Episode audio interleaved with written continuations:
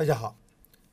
今天早盘的时候，沪深两市双双低开，随后震荡下行，一度下探至三千二百点附近。在午后，两市指数虽有所回升，但反弹较为乏力。截止收盘，沪指跌近百分之一，创业板指跌近百分之二。沪指呢，最终收盘也在最低点三千二百点附近，创业板则跌破了一千九百点。从盘面上来看，次新股。高送转概念股杀跌幅度较大，盘中银行、证券、军工均试图拉升护盘，但跟风接力意愿明显不足。从目前走势上看，六十日均线起到了一定的支撑作用，但是这次整体回落幅度相对较大，一连跌穿了前期三千二百二十点、三千二百点两个低点，行情走势即便不出现大幅下跌。也会经历较长时间的震荡调整，因此，个人不太看好短期的走势。相应持仓个股，除非属于特别强势的那一类的，否则可在反弹后考虑适当减仓或离场。沪市阻力位参考三千二百四十点附近。在近期沪指四连阴，甚至下跌还有所加速的情况下。如果在寻找盈利机会，应该做到轻大盘中个股。其实，在近期大盘的快速下跌里面，对应的也总有比较亮眼的板块，比方说前期的一带一路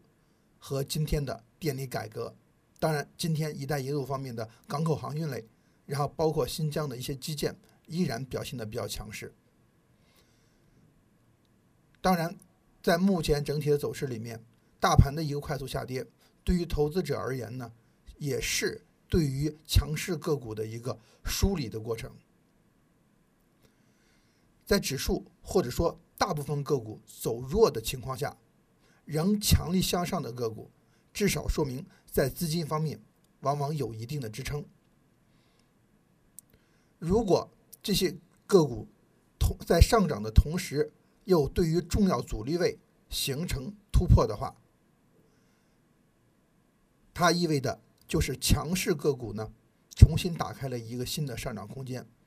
这些就是我们需要主要关注的标的，在这些标的当中再进行筛选，去找出大家具体投资的个股。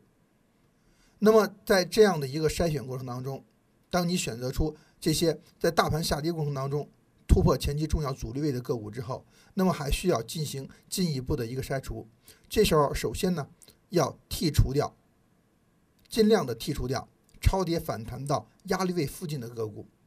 此类个股虽然往往是底部的第一波启动，会有较大的上涨空间，但是因为在压力附近，也往往会出现一日游的行情，概率上相对来讲呢要较低一些。那么对于我们投资而言，也意味着成功率的下降。另外，上涨中成交量急剧放大的个股也需要适当的规避。急速放大，一般是指在近期成平均成交量的二倍以上，出现这种情况，说明有较大的抛压，可能有主力在减仓，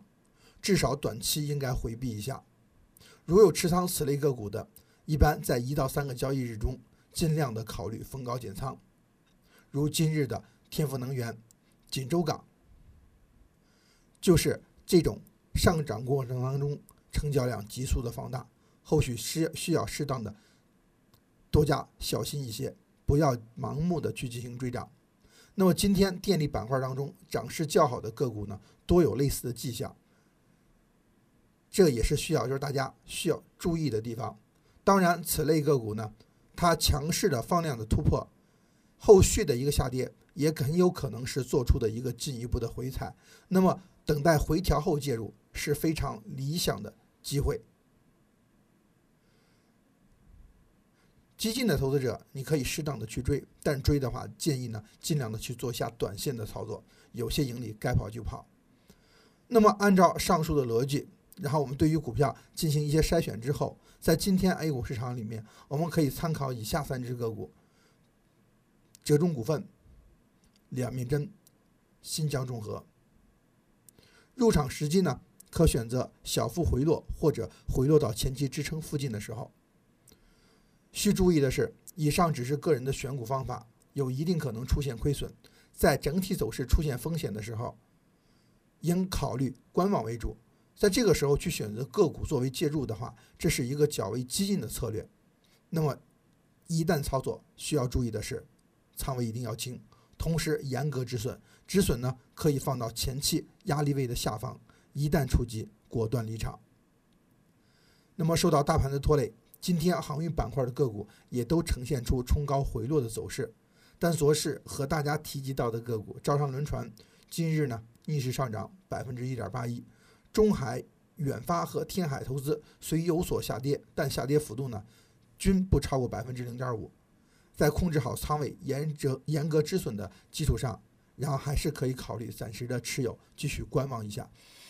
今天内容就这些，谢谢大家，我们下次的节目再见。